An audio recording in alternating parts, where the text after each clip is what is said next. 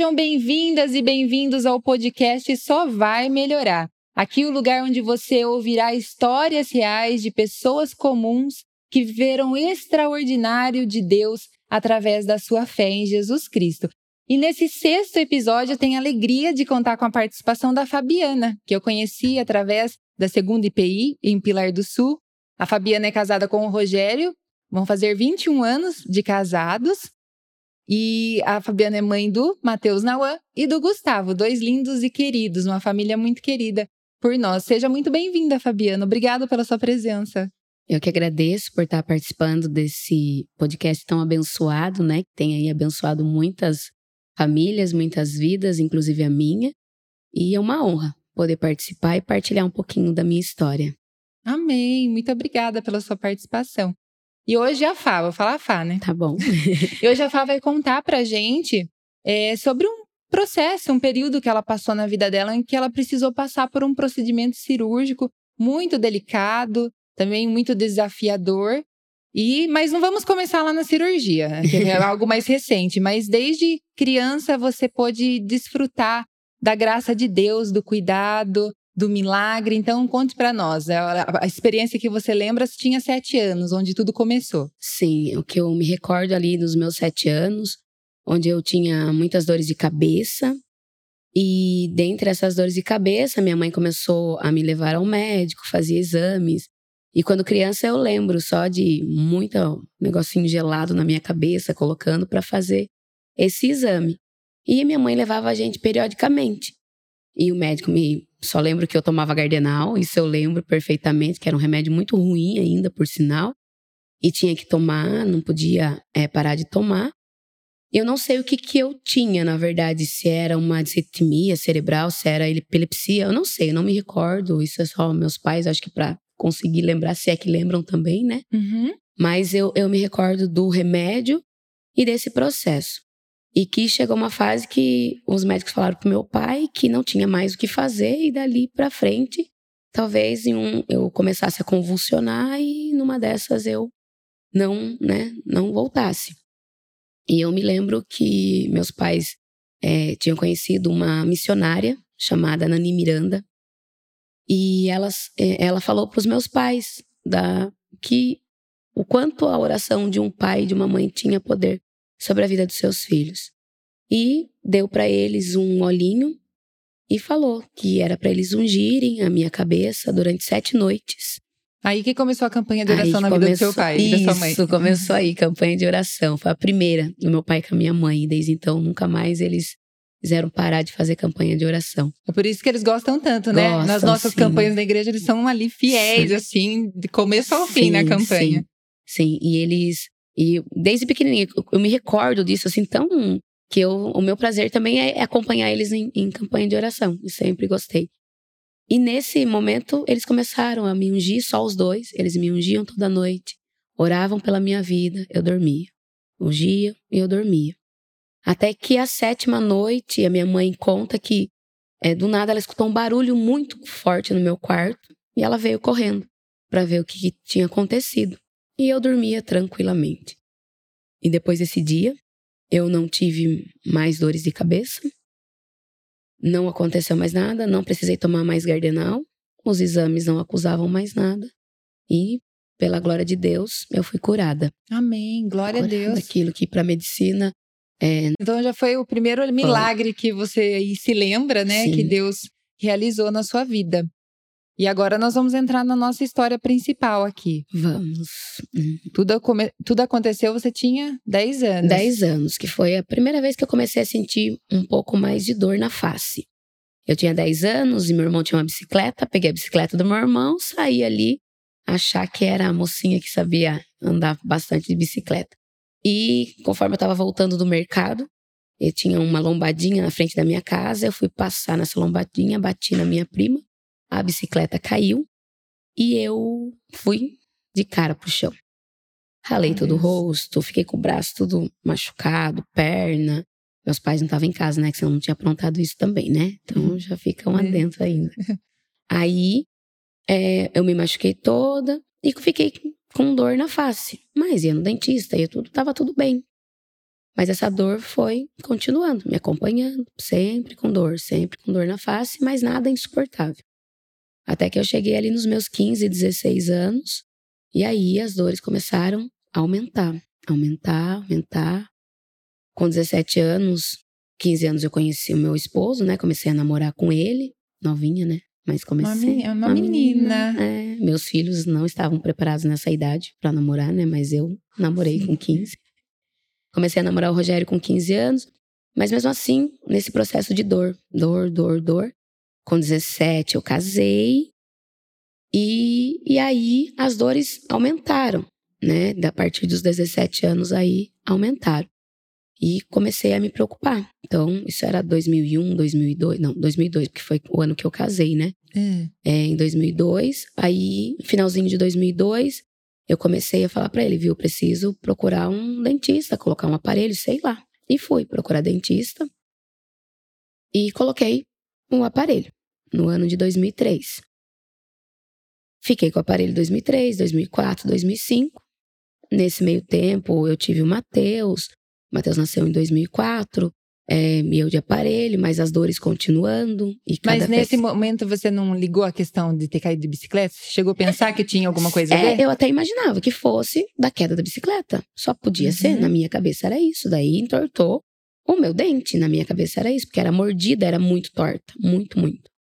Era, essa parte aqui da, da mandíbula era viradinha pro lado mesmo, assim, bem, bem virada. Mas hoje eu não consigo virar por causa das placas, né? Então era, era muito, muito fora. Aí coloquei o aparelho, bonitinho, e fiquei usando. Só que as dores não diminuíam, assim. Então, na minha cabeça não estava adiantando. Eu estava no finalzinho da faculdade em 2006, ia tirar fotos da faculdade, eu resolvi tirar. Tirei o aparelho. Não quero mais, não quero mais, vou pagar mais dentista, não quero mais aparelho. E tirei. Esse negócio não está adiantando. Mas aí, quando eu tirei o aparelho, na sequência, as dores começaram a voltar e aí mais intensa. Então o aparelho não estava resolvendo, mas estava pelo menos mantendo uma dor com uma. Né, Tava sob controle. Tava assim. sob controle. A potência é. dela tava uhum. dando para suportar. E sem o aparelho, aquilo aumentou muito. E aí, numa das consultas no dentista, ele falou para mim: ele falou assim: olha, o seu dente não é torto. Seu problema é a mordida. Então é ósseo. Isso teria que ter sido tratado já antes, que provavelmente é genético. E aí, quando ele falou isso para mim, ele falou assim: é, então tem que tomar cuidado com seus filhos, porque quando você tiver filhos, daí eu falei para ele que eu já tinha, é, ele pode ter o mesmo problema. É. Aí, é, fiquei já em alerta, né? Porque eu já tinha o Mateus. Aí coloquei o aparelho novamente, depois que o Mateus nasceu, tudo. 2008, eu acho que eu coloquei o aparelho novamente, se não me falha a memória. Coloquei o aparelho novamente e comecei a, a tentar querer procurar é, tratar, né? Ver o que, que eu poderia fazer. Ele... Mas esse aparelho que você usava não é esse aparelho comum? É, é, o, é comum, o comum mesmo? É o comum, é o comum. Usava, achando que, né? E eu colocava elástico neles, assim. Eu sei que tinha que colocar elástico para tentar, mas não tinha o que fazer. Porque, na verdade, não é dentição. Era o osso, o osso já estava formado, não tinha mais o que fazer, já tinha crescido tudo que, que tinha que crescer na vida, né? Não tinha mais o que fazer. Uhum. E aí, o médico falou que era cirúrgico. Eu não tinha convênio médico, eu fui atrás do SUS. E o SUS, né, toda aquela enrolação, que o meu caso era estético, não era de, de, de emergência, não era por dor, porque a dor ninguém sentia, só eu sentia. Né? Então, não, não se dava muito crédito. Eu fui no, era no hospital regional ainda em Sorocaba. E aí eu desisti. Só que nessa deu quase desisti antes de eu desistir totalmente. Em 2008 eu engravidei. Daí o Gustavo. Daí o Gustavo. E aí a cirurgia, eu falei, agora que eu não vou mesmo, né? Larguei mão de ficar buscando é, correr atrás de cirurgia. Uhum.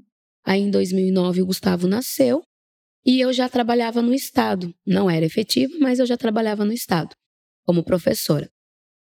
E no estado a gente tinha o convênio, né, que é o IANSP.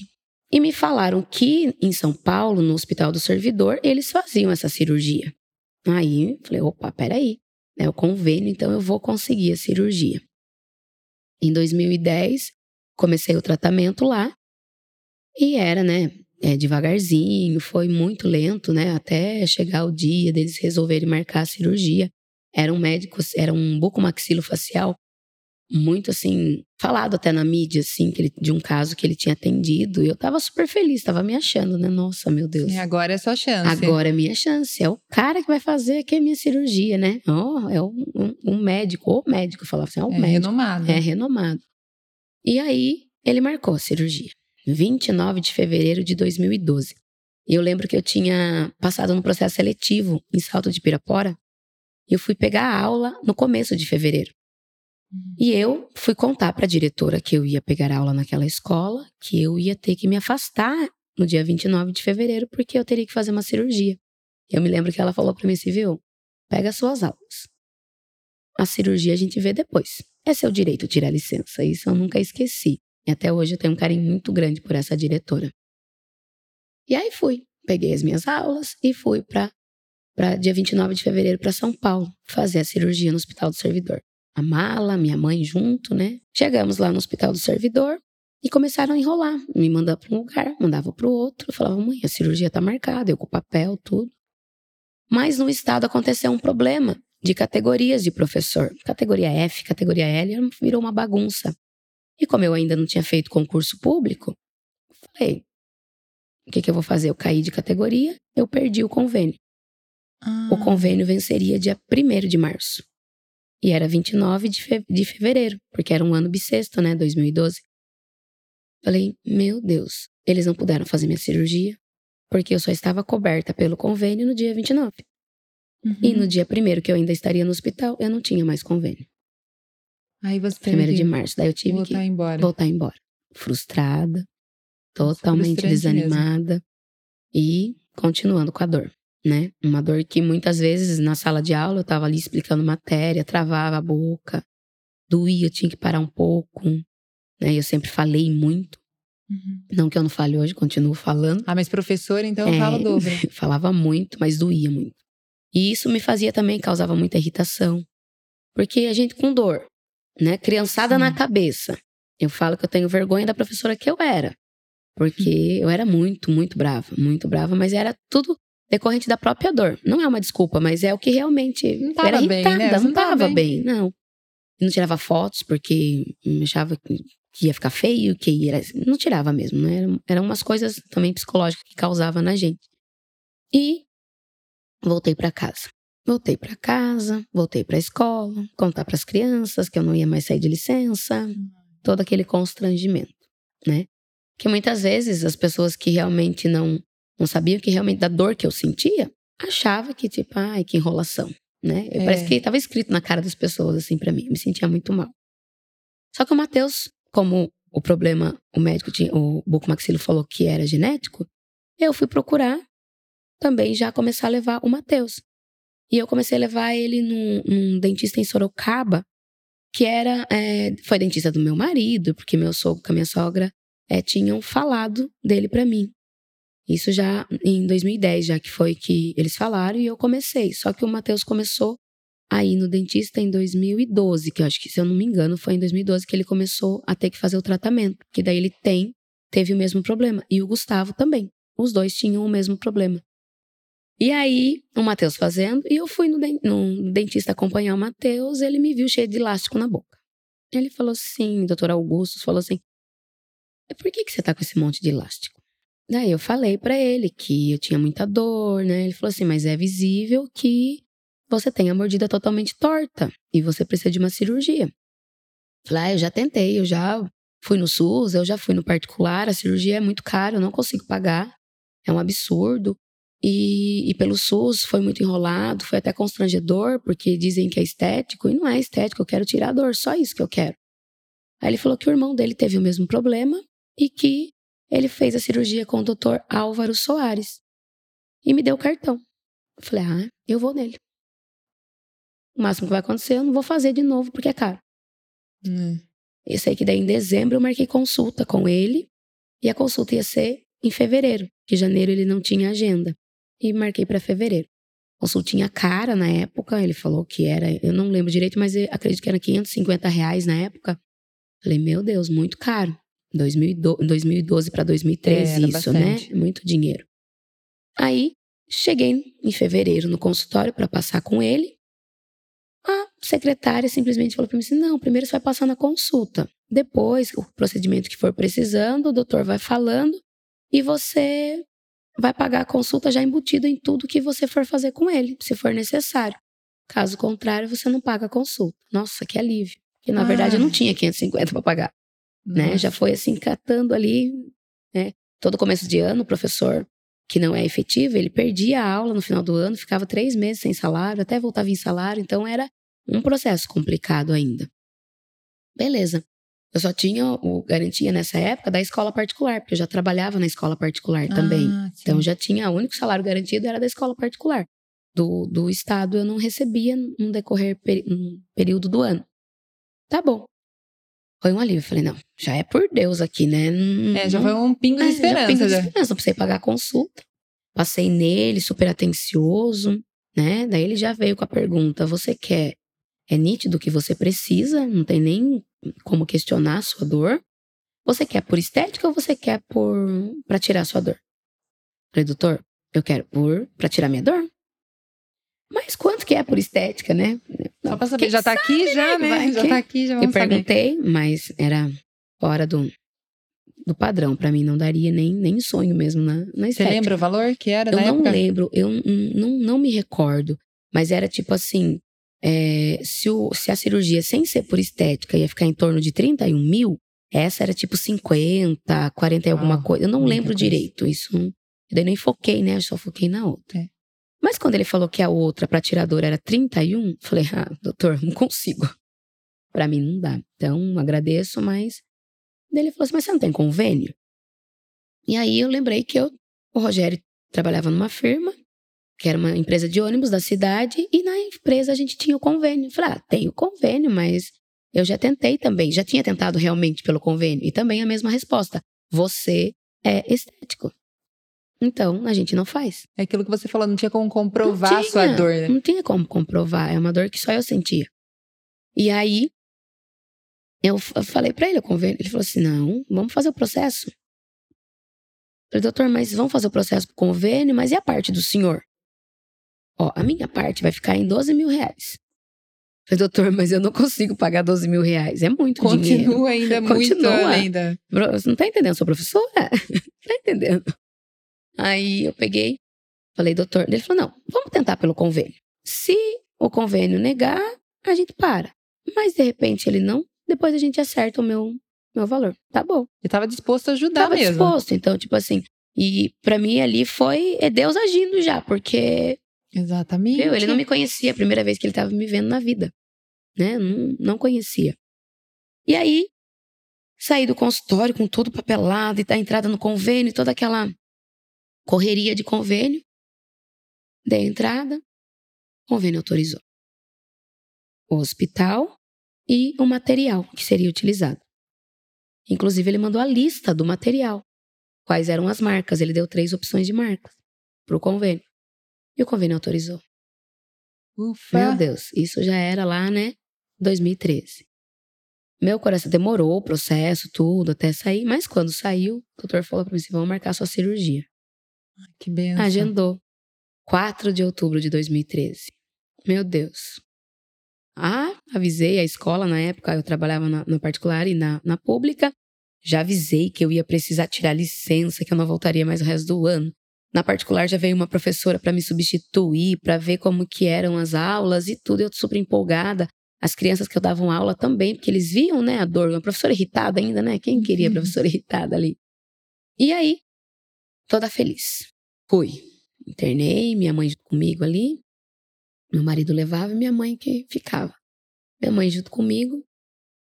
Entrei na cirurgia, dentro do centro cirúrgico, já com toda a roupa, com a meia, porque tinha que usar aquela meia para não dar trombose na perna, muito tempo deitado. Hum. Usei a, a- Eu esqueci o nome da, da meia. Aí usei aquela, um meião lá que tinha. Tudo pronto. E começou uma discussão dentro do centro cirúrgico, pronta para levar anestesia. Falei, Deus, o que que tá acontecendo aqui? Eu não tô entendendo.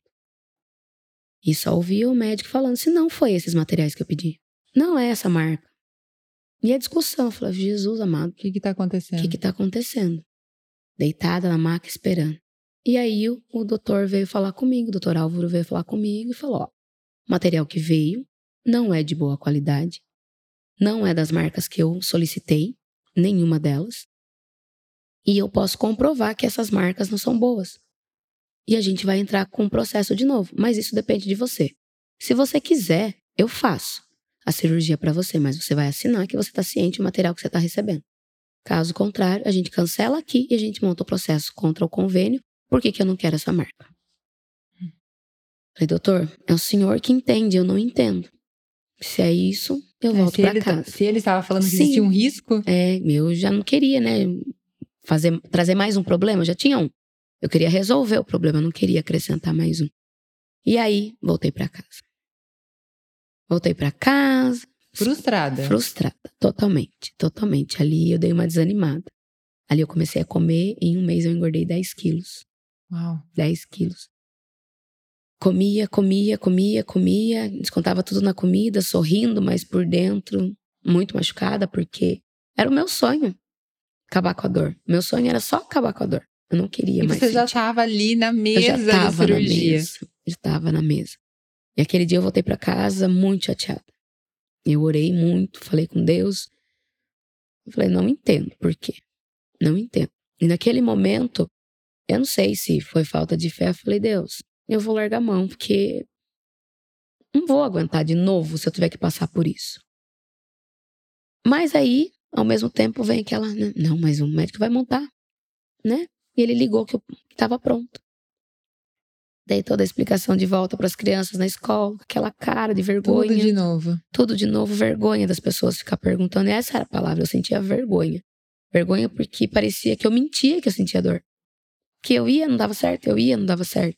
Eu me sentia a pessoa, uma pessoa mentirosa. Nossa, isso me doía muito. E aí, o médico montou processo gigante. Gigante, com fotos. Com fotos de pessoas que utilizaram. Tinha fotos de pessoas do Ceará, de, de todos os lugares do país, assim, com fotos, fotos, fotos do que causava. E eram feridas na face das pessoas, sabe? Meu no pós-operatório. Muito triste de ver. E eu olhei. E eu olhei ainda por cima todo o processo, Ai, né? meu Deus. E aí eu fiquei, meu Deus, olha do que eu. Um livramento, na verdade, É, né? daí essa hora que cai a ficha. É, cai a ficha, porque qualquer médico, ele ia fazer. Se ele não tivesse profissionalismo, não tivesse né, ali comprometimento com o Sim. seu trabalho, ele ia fazer. Já estava recebendo, ele ia receber tudo Uhum. certinho. Esqueci de falar do, do, do- do pagamento ainda, né? Ah, é é verdade. ver- Vamos voltar, então. Vamos Vamos voltar. falar quando você. É, antes de continuar, é, quando eu voltei com todo o processo do, do, do convênio autorizado, ele me disse que era ia ficar em 12 mil a parte dele, né? Falei, doutor, e agora? Eu não tenho como pagar 12 mil. Ó, eu tenho que pagar minha equipe. Então vamos fazer assim: você me paga 4 mil reais para eu pagar minha equipe e 8 mil eu parcelo para você em 10 vezes de 800. Falei, ó, doutor, 10 vezes de 800 eu vou dar um jeito. Eu trabalho de novo, de- hum, o dobro se for preciso, o triplo, não tem problema. Mas 4 mil não tem. Mas eu vou dar um jeito, doutor. E voltei para casa. Voltei para casa e falando com meu marido, falando com a minha mãe. Meu marido, minha mãe, não, vamos dar um jeito, vamos dar um jeito. E meu pai veio. Viu? O tio Rony falou que se você quiser, ele tem os 4 mil para arrumar para você. E ele só vai emprestar porque é para cirurgia e ele sabe o quanto você precisa. Porque ele não fica emprestando dinheiro para as pessoas. Mas para você ele vai emprestar. Uhum. Nossa, meu coração encheu de, de, de esperança. Eu falei, pai, então vamos dar um cheque, né? Dar o cheque pra ele, né? Como também precau- como calção pra ele, né? Pra ter garantia também que eu iria pagar ele. Nossa, peguei os 4 mil, entreguei pro médico, que alegria. Agora Nossa, o dinheiro só- já, tem, Já, tinha. Sou eternamente grata ao tio Rony e tia Rosana, que nesse momento eles foram anjos também que Deus colocou na minha vida. E meu pai, né, que tava ali, né? Não, o tio falou, então Sim. meu pai pegou lá o dinheiro pra mim, paguei o médico e foi lá as parcelas, oito, é, 10 vezes de 800 reais. Suado. Aí- Suado pra pagar. Mas aí você vê mais uma vez o agir de Mais Deus, né? Que vez. entrou ali no coração do médico e foi Sim. movimentando, né? Sim. Até dar certo, pra você conseguir fazer. Porque nunca nenhum médico, de todo o tempo que eu fiquei ali no processo, buscando, buscando, buscando, nenhum, nunca me deu uma alternativa. E esse, assim, né, foi, foi o que me deu a alternativa, foi então é, é o agir de Deus, né? Na, nos detalhes, né? Ele nos facilitou detalhes. porque ele, ele que- queria que você fizesse, Sim. né? Ele queria fazer essa queria cirurgia. fazer a cirurgia. E aí, voltando, levei de novo o processo lá pro convênio. Com todas essas fotos, né? Demorou ali um prazo, eu sei que foi mais ou menos um mês, mas a firma que meu, meu marido trabalhava também ligando, falando, ligando e falando pro convênio liberar para ver, né? Tava cobrando ele. Cobrando eles mesmo pro processo ser rápido. E aí o convênio liberou. Só que Glória daí, a Deus. glória a Deus, mas a Fabiana tava com medo. Medo, Passar tudo de novo. ai, tudo de novo. Será que vai? Será que eu não vou voltar de novo? Vai ser a terceira vez. Terceira vez. E aí eu falei pra minha casa, falei, gente, a cirurgia tá marcada. 11 de novembro de 2013. Ainda brinquei porque eu casei dia 15 de novembro. E aí eu falei pro Rogério, esse ano não tem comemoração do casamento Não. vai ser minha cirurgia, mas eu não quero que ninguém saiba. Só vou contar para a escola que eu vou fazer a cirurgia dia 11, porque a escola vai ter que falar com a professora novamente, mas eu não quero que ninguém saiba. Porque eu não quero ninguém perguntando, eu não quero passar vergonha de novo, eu tô cansada. Mas meu pai não me ouviu. No domingo, dia 10, a gente foi pra igreja e tem o momento do culto, né? Dos pedidos de oração. E o meu pedido tinha chegado até a mão do pastor Jairo. Na hora que você viu o pedido, já tava lá. Já. Já estava lá. Quando o pastor falou que ia orar pela Fabiana, que faria uma cirurgia, cirurgia na segunda-feira, meu coração disparou. Eu falei, não acredito. Só pode ser meu pai que pediu oração. Conhecendo ele, só podia ser Só ele mesmo. podia ser meu pai. Falei, Deus, não acredito nisso. Agora todo mundo vai virar perguntar de novo. Eu vou ter que explicar. Eu já estava aflita, né? E é cansativo, né? É Esse processo é cansativo. Muito cansativo. E aí eu fui, eu lembro que eu fui na frente, o pastor me chamou para orar. E essa oração eu lembro como se fosse hoje, como se ele estivesse orando e eu ali na frente. E, e na oração ele dizia: Que a tua mão, Senhor, seja a mão dos médicos, e que o médico seja um, ar, como um artesão fazendo a sua obra. Amém. Amém. Isso ficou no meu coração e me trouxe paz. Eu fui aquele dia embora da igreja assim, eu tava tão aflita, eu fui embora em paz. Recebi um abraço do meu pastor, Que oração linda, né? né? É, e eu falo que foi a oração que, que me acalmou e que me deu certeza que ia dar tudo certo. Amém. Aquele dia eu saí da igreja crendo que, que ia dar tudo certo, não tinha como dar errado mais. A forma como você saiu não era a mesma Fabiana Não. que tinha entrado na era, igreja aquela não noite. Era, não era.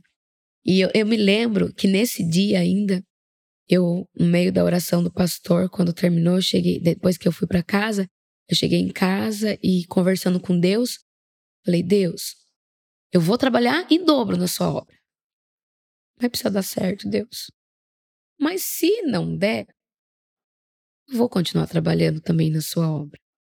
Amém. Mas, é, na verdade. Gente, agora eu descobri por que que você trabalha tanto. Ah, A pessoa tá no top 3 do, do- que tem mais ministérios. Ai, eu falei, meu Deus, como essa mulher dá conta? Ela não dorme, gente. Eu acho que ela não dorme. Ai. Mas assim, é, eu falo que ali eu, eu assumi esse compromisso de verdade com Deus. Uhum. Falei, mas se não der, Deus, eu vou continuar trabalhando. Mas o meu coração quer muito que dê certo. E hoje eu saí do culto com a certeza que vai dar certo, eu sei que vai dar certo. Por saber que vai dar certo, eu vou trabalhar em dobro para sua obra. Amém. Outro dia cedo, ela vai, a gente, pro hospital de novo. Minha mãe indo me acompanhar, porque tinha que ficar um acompanhante no hospital. Meu marido tinha que trabalhar, tinha as crianças pequenas, né? Mas você, como tava? Você estava com o coração mais em paz? Tava em paz. tranquila? Eu entrei no centro cirúrgico em paz. Nesse dia, eu tava muito em paz. Tava tranquila, tranquila. Entrei, minha mãe ficou, falei, ai, mãe, agora vai, né? Aquele dá um gelinho na barriga, isso é o normal, mas É. o coração em paz. E eu entrei no centro cirúrgico, eh, fui internada às 6 horas da manhã, para 7 horas começar o procedimento. Tudo arrumadinho, o médico chegou, tá tudo certo. Ah, falei, Deus, é isso mesmo. Então Graças já por Deus. isso que eu tava em paz, eu tinha certeza que ia dar certo. Nisso, o anestesista já veio, ó, você vai começar a não ouvir a minha voz. Não ouve mais. Acabou. Acabou. E ali começou a cirurgia. E então ia durar ali ele, ah, o que o médico tinha passado, que ia ser umas quatro horas de cirurgia, né? Mas durante a cirurgia, na hora de fazer a finalização, não fazia a oclusão ali, não fechava, não conseguia fazer encaixe novamente. E nisso foram mais quatro horas. Foram mais quatro horas, oito Uau. horas de cirurgia, que a anestesia teve que ser reaplicada, né? Porque foi anestesia geral. E eu fiquei ali por oito horas dentro do centro cirúrgico. Minha mãe lá fora esperando aflita. Meu Deus. Aí quando foi. é, eu lembro que eu fui pro quarto quatro horas, porque foi o horário que eu perguntei pra minha mãe. Mas o médico falou que foi umas três e meia que ele começou a ver que eu tava voltando da anestesia e conversar comigo. Conversar comigo. Pra ver se eu. Fabiana, eu escutava no fundinho, Fabiana, Fabiana, Fabiana. E aí eu fui ali acordando, né? E a primeira coisa, eu fui tentar abrir a boca. Aí eu já não consegui, porque daí já tava tudo travado, né? Ele fica todinho travado, com, com o aparelho e tudo travadinho. E fui pro quarto. Nessa de ir pro quarto, aquele rosto enorme, mas com a cirurgia feita. Graças a Deus. Graças essa, a Deus. Essa etapa já estava vencida. Essa tava vencida. E no dia seguinte, eu fiquei ainda no hospital, daí que eu fui embora para casa no, né, esse foi dia 11, dia 12 eu recebi alta. E voltei para casa, voltei feliz, mas aí com um processo ainda de recuperação. E nesse processo de recuperação, fiquei na casa da mamãe, né? Porque mamãe ia cuidar da Ah, filhinha. Sim, a filha né? merece. É, cuidar da filhinha. Porque a alimentação tinha que ser muito bem feitinha. Tinha que ser ali alimento é, líquido, totalmente líquido, coadinho, não podia ser nada de, de, de- que ficasse ali parado na boca, né? Porque daí para fazer a higiene era um processo muito difícil. Você falou que é um ritual pra fazer. Ritual, tinha que fazer tudo certinho, tudo. Processo, e foi tempo. Um ano certinho você fazendo o ritual, fazendo o ritual ali. Certinho, não tinha, não tinha para onde correr. Tinha que fazer. Se você não fizesse, corria o, o- o risco dos dentes também você ter cárie e acabar perdendo o dente. Meu dente já é fraco mesmo, né? Por todo o processo que acaba passando.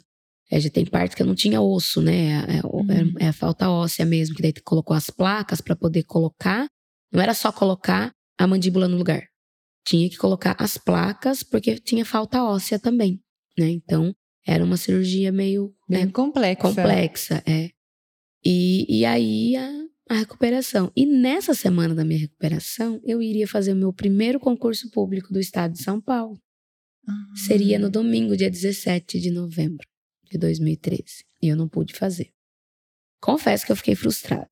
Fiquei, falei, ah, queria tanto fazer. Porque em 2012 eu tinha feito um concurso para a prefeitura de Salto. É. Eu tinha passado, é, mas na época é, só eram duas vagas. Eu tinha passado em segundo lugar, mas eu não tinha pós-graduação ainda.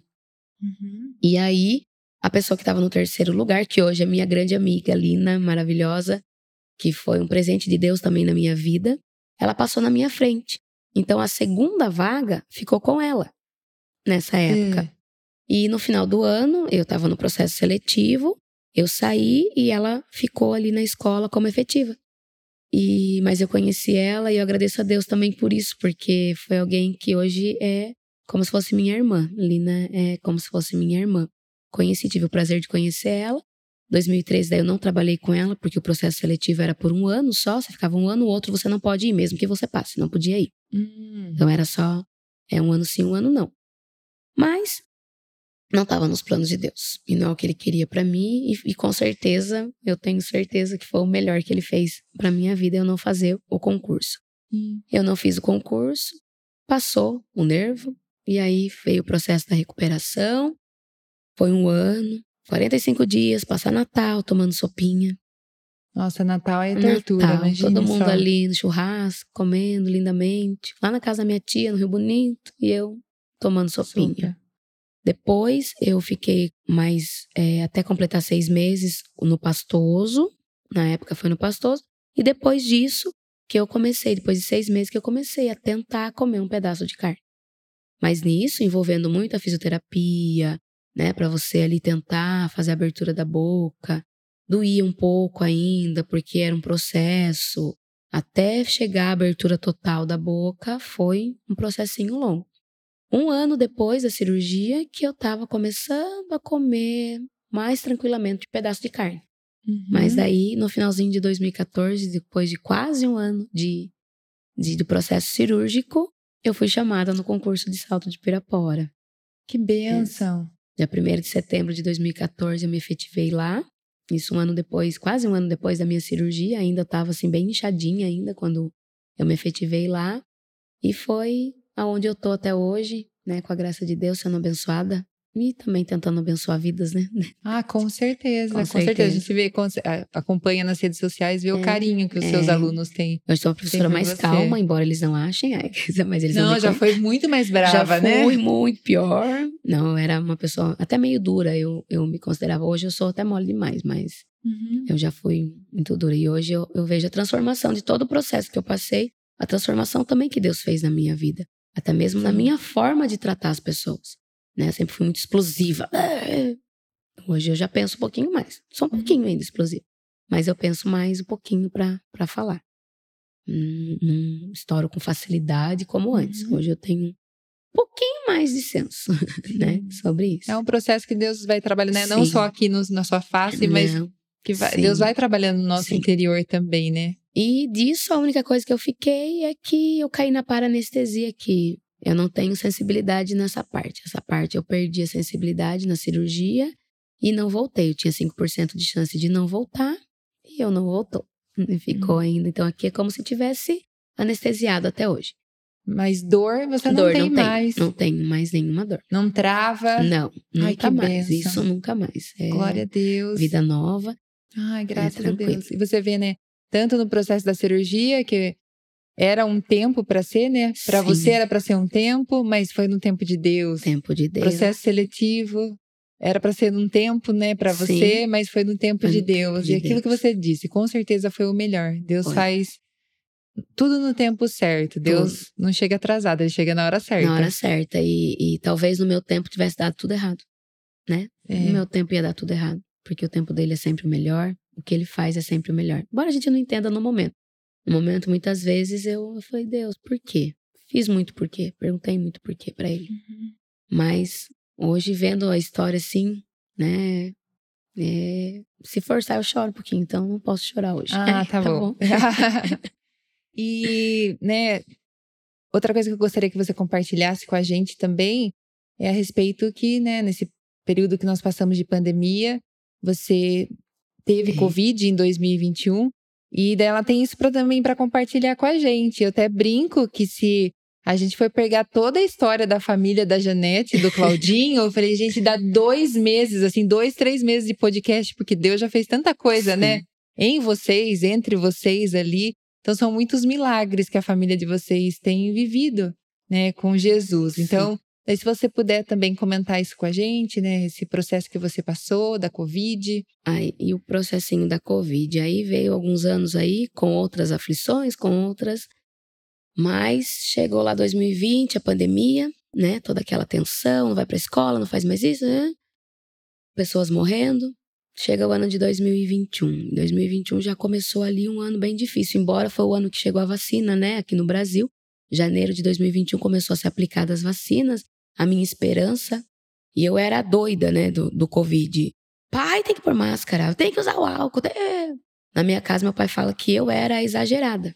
Que eu ficava cobrando todo mundo. Se alguém falasse que ele estava no mercado sem máscara, eu já ligava.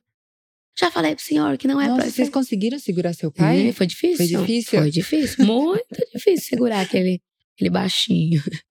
Mas assim, as pessoas contavam, a gente já chamava. Ele falou: Você é boba, você não tem fé. Ele falava assim: Não tem fé. Eu falei: tenho fé, mas tem que ter cuidado, Sim. né? E eu brigava com ele.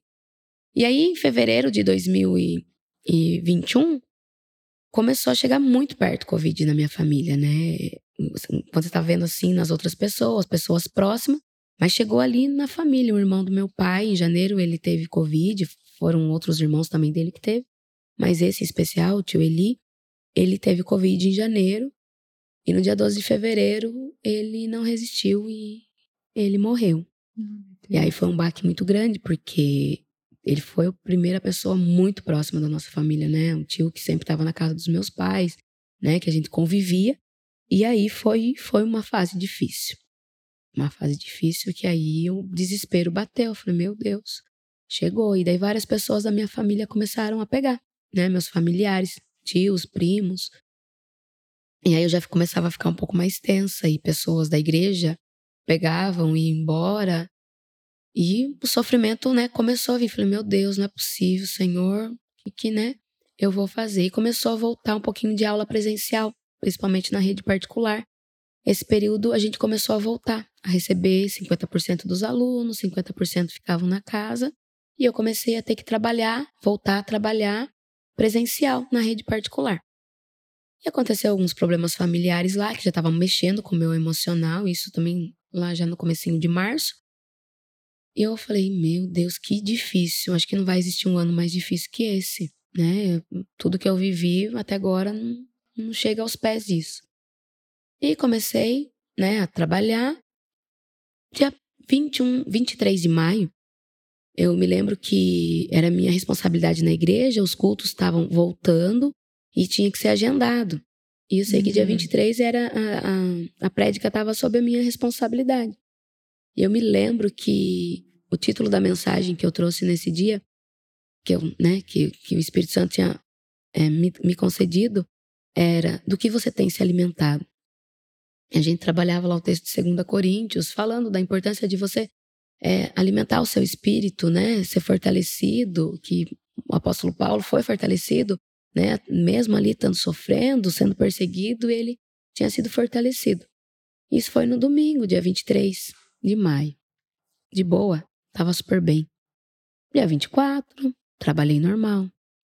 Dia 25 eu estava trabalhando normal. Era no sexto ano ainda. Eu me recordo que eu estava dando aula para eles. Era uma fase de 11 horas. E a minha voz sumiu. Aí um aluninho falou assim: Bro, o que aconteceu? Eu falei, não sei, eu acho que é os calos da corda vocal que tá com uhum. problema agora, né? Falei, daqui a pouco eu volto e continuei minha aula. Mas a minha voz não voltou e eu terminava meu período meio-dia e vinte. E nisso eu comecei a tossir. Eu falei, meu Deus, o que que tá acontecendo? Não tô gostando disso. E os aluninhos já meio assim, né? De hum. olho. Deu meio-dia. Falei, pessoal, vamos guardar material, já encerrei minha aula. Encerrei minha aula. E normalmente não, é meio dia 15, meio dia 16, ali bem pouquinho tempo pra bagunça. É. Aí, quando eu cheguei no portão da escola, me deu falta de ar. Foi tudo muito assim, de repente. Só que as minhas duas escolas, que as duas escolas que eu trabalho, minhas duas não, não são minhas, tá? As escolas que eu chique. trabalho, é. eu saí de uma e eu tinha que passar na outra para deixar uma documentação. Mas na pública a gente não estava dando aula é, presencial ainda, era tudo no online. E eu tinha que chegar em Pilar para poder postar as minhas aulas do dia. Eu comecei ali na frente da escola, parei na, na frente da escola pública e comecei a passar mal. Passa mal nisso, a diretora tava saindo. Ela falou assim: Ih, Fabi, tá ruim? Falei, gente, comecei agora com uma tosse, com. Que doideira. E já liguei pro Marquinhos. Marquinhos trabalhava na vigilância, mato, passando mal. Viu? Então vem, vamos colher o exame fica em isolamento. Quando eu entrei no meu carro, a falta de ar começou, eu comecei a tossir mais, mais, mais, aquilo me deixou desesperada. Peguei e fui até uma farmácia que tinha na cidade e eu sabia que estava fazendo teste de Covid. Parei na frente da farmácia, desci e perguntei: vocês estão fazendo teste de Covid? Tem uma vaga para uma hora. Falei, moça, eu espero. Entrei no carro de volta fiquei esperando. Dez para uma, ela me chamou, eu entrei, pedi para ela fazer o teste. Ela falou assim: ó, demora 15 minutos para ficar pronto, né? Que era do cotonete ali, era teste rápido. Ela falou: vai 15 minutos. Falei: tá bom. No que eu virei a costa, ela falou assim: moça, pode ir para casa, você positivou. Nossa, quando ela falou assim, a perna amoleceu. Meu Deus, eu tava com as crianças na escola até agora. Eu vou contaminei todo mundo, o que, que vai acontecer? Nossa, a minha cabeça foi a mil. Preocupação. Preocupação, porque são crianças, né? Sim. Eu não sabia, eu tava bem, e do nada. Meu Deus, aquilo foi desesperador. Liguei pro meu irmão já chorando. Mas eu fiz o teste aqui, eu paguei o teste na farmácia, deu positivo. Mas calma, vamos isolar, vem. Eu tô com muita falta de ar. Quer que eu vá buscar? Não, eu tô indo embora, tô indo embora. Peguei o carro, eu nunca demorei tanto para voltar de salto de Pirapora como nesse dia. Parava no meio do caminho, porque não aguentava. E liguei no meio do caminho, parei e liguei para minha mãe. Mãe, vamos pra Santa Casa comigo. E fui direto para Santa Casa. Hum. Cheguei na Santa Casa, tinha um monte de gente lá na, sala, na ala de Covid. E eu lembro que eu pedi, falei assim, viu, eu não posso passar, eu já positivei. Ah, mas tem bastante gente. Tinha acho que umas nove pessoas na minha frente. Falei, elas já estão positivadas? Não, não estão positivadas ainda. Vai passar pelo médico. Falei, moça, eu já tô positivada, eu vou ficar aqui, eu posso contaminar as pessoas. E meu desespero era contaminar alguém. Uhum. Eu tinha desespero disso. Daí eu falei assim: e se eu pagar o raio-x? Eu só quero o raio-x. Eu quero o raio-x para eu levar pro médico. Daí ela falou assim: ah, você pagar, então. Daí você faz o raio-x, porque eu não vou passar pela consulta, né? Paguei o raio-x e eu lembro que o, o, se eu não me engano, era o Juninho, é meu primo que estava de técnico nesse dia, ele viu o raio-x. Tia, é melhor mandar pro Dr. Cláudio. Mande pro Dr. Cláudio já, vai mais rapidinho. Eu já percebi que alguma coisa não estava legal. E aí minha mãe já mandou, já levamos pro Dr. Cláudio, minha mãe levou, daí não tinha consulta presencial, né? Ele viu o raio-x e entrou com um coquetel de remédios. Medicamento forte ainda, tomei. Fui para minha casa, me isolei lá no, no, fundo da minha casa, fiquei sozinha, colocaram uma cama lá para mim, fiquei sozinha lá no fundo. E as crianças e o Rogério na frente. Mas três dias depois, o Rogério tava com uma tosse, eu falei, viu, vai fazer também. Gritei lá do quarto, vai fazer, brava já. e nisso só minha mãe que chegava na minha casa para me ver. Porque eu estava positivada, mas eu tinha uma prima que também estava positivada. Ah, lembrando, né, sua mãe ia te ver porque é a... Sim, é a minha enfermeira particular. A enfermeira particular, particular profissional. É, profissional. E aí, a minha, minha mãe também estava cuidando da minha prima, porque minha mãe atendia alguns pacientes do, do doutor para, né, particular. E aí ele, ela atendia também minha prima. E minha prima não estava bem. Minha prima tinha 24 anos. Também por parte do lado do meu pai. Na maioria das coisas era do lado do meu pai. Aí a minha mãe, é, lá em casa, falei, mãe, leva o, o Rogério tem que fazer exame. Aí foi, Rogério e o Gustavo estavam com uma tocinha e pedi pro Gustavo fazer também. Só que o Rogério foi, fez, já deu positivo. Falei, opa, vamos para dentro de casa então. Vou entrar para casa. E o Gustavo não tinha dado positivo, mas ninguém falou para mim que ele tinha colhido o outro que levava sete dias. Ah. O que que eu fiz? Eu falei, então eu vou voltar pro meu quarto. me isolei com o Rogério no quarto, porque nós dois estávamos positivados. As crianças ficaram no quarto delas. Matheus, o Matheus cuidando do Gustavo. Beleza, tava tudo bem. Só que eu comecei a ficar um pouquinho pior, pior. O medicamento parecia que não estava fazendo efeito, meu corpo doía inteirinho, não podia pegar, o Rogério mexia na cama, aquilo já doía, e era o corpo, era o pulmão. Eu fui fazer um outro raio-x e tinha ficado pior o, o pulmão. Passou os sete dias. O, o Gustavo positivou na segunda-feira seguinte. Chegou Deus. o resultado. Resumindo, estávamos nós três positivados, o Matheus não tinha feito, mas tinha dormido com o Gustavo todos esses dias. Ai. Aí já não tinha mais o que fazer. E agora, medicamento para todo mundo e hum, o Matheus nem chegou a fazer o teste. Uhum. Né? O uhum. Matheus não apresentou sintoma, nada. E aí, todo mundo medicado. Só que todo mundo melhorou. E eu nada. Nada. Mudaram minha medicação. Começaram a aplicar injeção. E minha mãe ia lá e corria medicação na veia. Só que eu comecei a começar a sentir mais falta de ar, mais falta de ar. Eu tentava até dar aula online, que a escola permitiu que eu ficasse. Eu não conseguia, a escola falou assim, viu, fica aí seu tempo sem dar aula. E fiquei um tempo daí sem dar aula. Passando mal, passando mal. E na semana seguinte, depois que eu positivei, positivei dia 25, no dia 3 de junho, que foi a semana seguinte. Eu não estava bem, já era um dia que eu estava bem mal. A minha mãe chega com a notícia que a minha prima de 24 anos tinha falecido. Meu Deus, Vá. E aí mexeu com o emocional. Porque o meu tio mandava fotos dela pro meu marido, né? Eu via ela lá sendo tratada, mas eu não sabia o estado que ela estava realmente. Né? E ela faleceu com 24 anos, e aí eu chorava e falava assim: Deus, se ela foi, eu já vou. Jesus. Mas eu tenho o Gustavo, o Matheus vai se virar e o Gustavo. O que, que eu vou fazer com o Gustavo? Será que vão cuidar dele? Será que vão né? Eu tinha ali todo um processo com o Gu, então me doía. Oh, Deus, mas quem sou eu também para falar que eu sou melhor do que alguém para não ir embora, né? Então Sim. que seja feita a tua vontade, Senhor. Mas o meu desejo é melhorar e poder continuar criar meus filhos. E aí foi um processo difícil, porque daí mexeu com o emocional, eu não estava bem e eu fui só piorando. É, quando minha mãe estava em casa, eu fingi que estava tudo bem. Quando minha mãe ia embora, estava destruída. Eu fiquei ali uma faixa de uns quatro, sete dias que eu não levantava para tomar banho. Escovar Nossa. o dente. Não tinha força. Eu não conseguia, eu não conseguia. Meu corpo doía, eu comecei a ficar inchada de tanta medicação, inchava tudo, corpo todo inchado. Eu tenho uma, é, é, mandei até para uma amiga, Karina, minha outra amiga irmã, uhum. que eu tava assim, a minha barriga ficou tão grande que parecia que eu tava esperando beber. Umas coisas assim, é, fora da, da realidade, muito inchada, muito inchada. E nisso, meu cunhado, é, irmão do Rogério, começou a falar pro Marquinho, viu? O Rogério tá falando, ela não tá bem, ela não tá bem. Começou a falar, e o Marquinho, ah, vamos pro pneumologista, vamos, vamos. Até que eu falei, tá bom, vou. Teve um dia que eu fui ver minha saturação em casa, tava em. Era, tinha que ficar ali acima de 90, tava com 80 e alguma coisa, se não me engano, era 84. Eu entrei em desespero. Falei, meu Deus, não. Mas você não falava porque estava com medo de ficar eu, internada? Eu não queria ir no hospital. Todo mundo ia, entubava e morria. Não voltava. Não voltava para casa. Eu perdi ah, colegas, professoras, sabe, que entubavam e, e, morriam. Eu tinha perdido, eu não queria. Falei, se eu vou morrer, eu vou morrer em uhum. casa. Eu não vou pro hospital. Não vou. Então eu resistia. Eu falo que às vezes eu colhi algumas consequências também pela minha teimosia.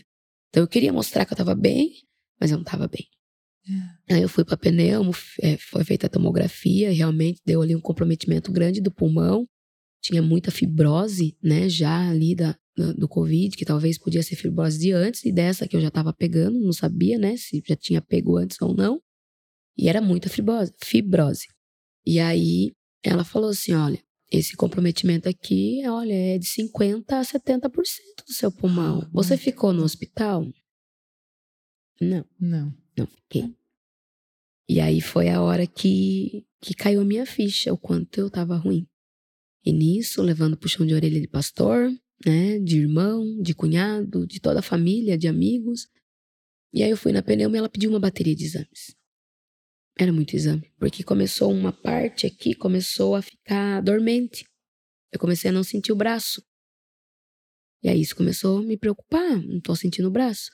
Falei pra médica, ela pediu, porque podia também estar tá dando, ela falou qual era o nome que podia dar, é, a trombose nas pernas, então fiz um monte de exames, mas os exames eram caros, o convênio demorava para liberar, e aí Deus enviou anjos também para me ajudar. Porque eu já tava, tinha gasto, gente, muito dinheiro com medicação, muito dinheiro. E cartão de crédito, né? Porque dinheiro ali vivo não tinha. Então uhum. era o cartão de crédito e depois eu fui pagando devagar. Paguei, graças a Deus. Mas foi uma fase bem difícil. E, e aí teve pessoas muito queridas e amadas, amigos nossos, que pagaram meus exames. Pagaram três exames que eu precisava fazer. E graças a Deus, os exames, só do, do a tomografia, que ela não estava ainda nada bem mesmo. E aí tinha que fazer todo o processo, fisioterapia pulmonar. E foi um processo longo. Eu me recordo que no dia 27 de junho, a gente fazia a escola dominical online, né? Gravava as aulas. É. E eu querendo gravar aula. Tentando gravar aula. Ruim que tava, querendo gravar aula. Só que nesse, nessa semana do dia, já fazia quase um mês, né, que eu tava com o Covid. Nessas últimas semanas de junho, eu tava melhorzinha. Já tava felizinha. E só que a minha voz ainda, não sei como, mas a minha voz foi uma coisa que afetou, foi a primeira coisa que afetou. Então eu quase não falava. E para eu falar, era ofegante, muito ofegante. Pegamos e, e, e tentando com o Matheus lá gravar. Ai, não, vamos, ajuda a mãe. Não consegui. E eu recebi uma mensagem do pastor, viu? É você essa semana? Vamos reprisar uma aula. Mas se você puder, grave pelo menos um comecinho e uma oração. Uhum. E eu fiz isso. Não? Só que eu, quando eu fiz, as pessoas só sabiam que eu estava com Covid. Elas não tinham visto como que eu ah. estava. E aí, nesse dia, eu comecei a receber muita mensagem. Porque as pessoas Viu, você tá mal, o que, que é aquilo você falando no vídeo? Elas tiveram noção do que estava acontecendo. Porque aí eles me viram com agonia para falar. Que eu falava o tempo todo. Eu não conseguia falar direito. Meu Deus. E foi um pedacinho pequeno que eu gravei desse vídeo, só para falar que a aula ia ser reprisada, né? Pelo, uhum. Porque eu não tava bem. E aí, muita ligação e pessoas é, mandando mensagem, falando que estavam orando. É, nossa, amigos de todos os lugares falando orando e eu tenho certeza que foi as orações que que moveram, né, o céu ali para me trazer a cura. Mas foi um processo longo. E aí eu fiquei fazendo fisioterapia pulmonar, não achava. fisioterapeuta na época, porque estava todo mundo atendendo em UTIs, Sim. né? Não achava fisioterapia específico pulmonar, até que eu achei a irmã da minha amiga, Karina, Juliana, pessoas queridas demais, que eu tenho eterna gratidão, começou a fazer comigo a fisioterapia pulmonar. Ia fazer online, ela veio na minha casa para me ver, para ver como que eu tava, passar tudo que eu precisava fazer. E a Bia, a Bia, uma ex-aluna minha, Hum. que é, morava em Sorocaba, estava morando em Sorocaba, e quando ela vinha visitar a mãe dela, ela ia fazer fisioterapia em mim também. E aí eu fiquei com as duas fisioterapeutas me ajudando, me ajudando e fazendo fisioterapia, era sofrido, sofrido, muito sofrido, até que no comecinho de agosto, a minha médica autorizou que eu voltasse devagar para a escola. Aí eu lembro que no começo de agosto eu comecei a voltar, mas para voltar para a sala de aula, subir escada, era um transtorno. E em 2021 eu trabalhava em três escolas, Meu Deus. uma em Pilar e duas em Salto. E foram escolas assim que foram maravilhosas comigo, porque aí eu tinha que usar microfone, então eu tinha que ter caixa na escola. Eu adquiri um monte de alergias. Partia minha mão, partia o pé, coçava o corpo, que tinha Matheus, Rogério, todo mundo coçando meu corpo, porque eu, eu desenvolvi várias alergias. Tive que ir no alergologista, tudo para verificar, fora cabelo que eu perdi muito por Uhum. conta de medicação. Era medicação forte que eu fiquei tomando por muito tempo. E foi, assim, um, um, um processinho longo, bem longo, bem. Até eu voltei pra igreja. Nossa, o primeiro dia que eu voltei pra igreja, que alegria voltar pra igreja. 15 de 8 de 2021, quando foi a primeira vez que eu retornei pra igreja, ainda bem debilitada, mas tentando, né? Eu tinha voltado a trabalhar, eu falava assim: não, eu voltei a trabalhar, eu vou voltar pra igreja.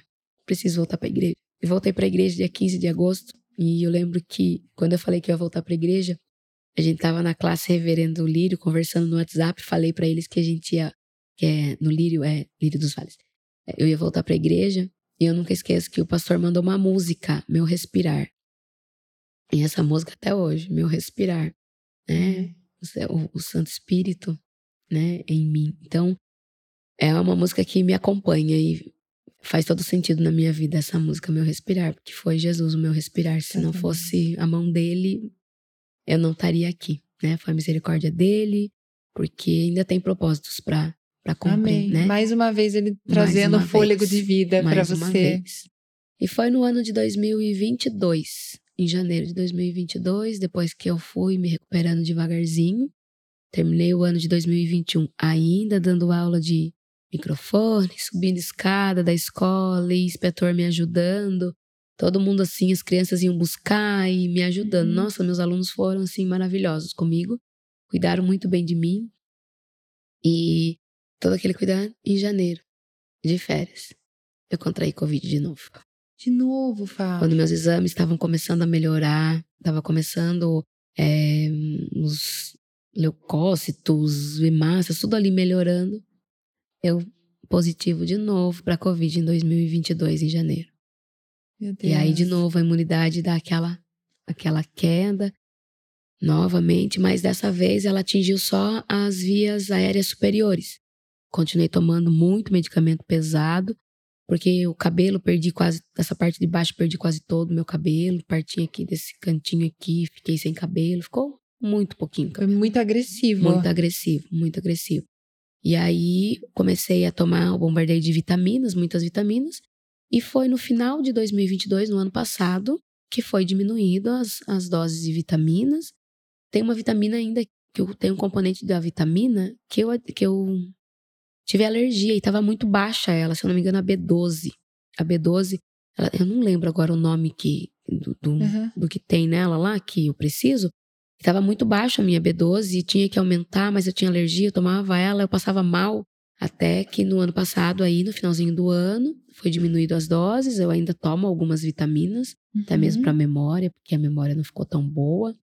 E Imagine, você lembrou de todas as datas. Eu falei, ainda Ah, que ela falou mas- que a memória não estava É, boa. mas- Imagine quando tava Nossa, boa. teve uma época que agora sim tô.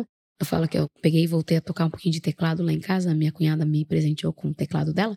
É. É, e para eu conseguir diminuir um pouquinho de medicação, eu voltei a praticar um pouquinho do teclado, né? Para poder fazer com que o cérebro também ative. Uhum. Isso foi até uma recomendação da é, a ortomolecular, que ela falou, vamos tentar ativar de outra forma. É. Eu comecei a tocar, voltar a tocar um pouquinho do teclado lá. Não toco perfeitamente, mas lembro de algumas coisas, né? De quando eu tocava. E aí eu fico treinando um pouquinho pra memória dar uhum. uma. E já diminuiu muito as minhas vitaminas. Hoje eu tomo bem menos e espero, daqui a um tempo, tomar mais, que o organismo comece, né, do ah, próprio sim, alimento, sim. né? É, mas hoje não é nada. Em nome de Jesus só vai melhorar. Só vai melhorar. Em só nome vai. de Jesus, nome assim de nós Jesus. cremos. Sim, amém, amém, amém.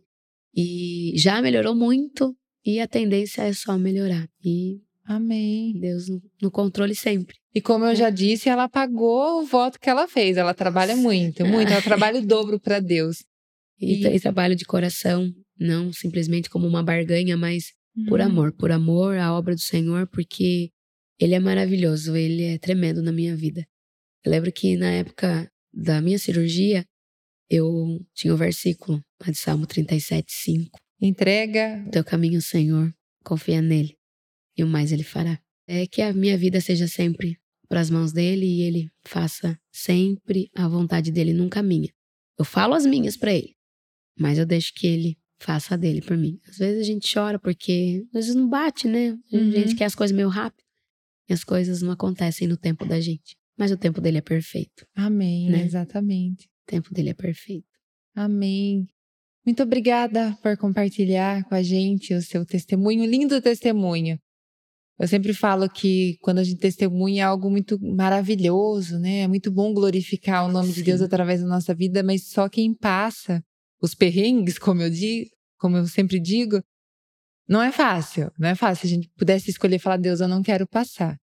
Mas já que é para passar, que o seu nome possa ser glorificado através da minha vida, né? E que Sim. bênção você poder glorificar a Deus através desse testemunho, dessa experiência, mas assim conforme você foi contando, a gente vai percebendo que por mais que esteja no deserto, Deus ele vai providenciando, né? Sim. Ele vai sim. O, o maná, a água fresca, fresca, e Deus vai colocando as pessoas certas no momento certo para que a gente vença Sim. as nossas batalhas. E a mensagem que eu quero deixar também para vocês que nos ouvem, assim como você já disse, é que nós possamos realmente entregar o nosso caminho para Deus, porque muitas vezes a gente entrega com uma mão, mas está demorando um pouquinho, você já quer tirar com a outra. A gente quer ir lá conferir para ver se Deus está fazendo certo o trabalho dele, né?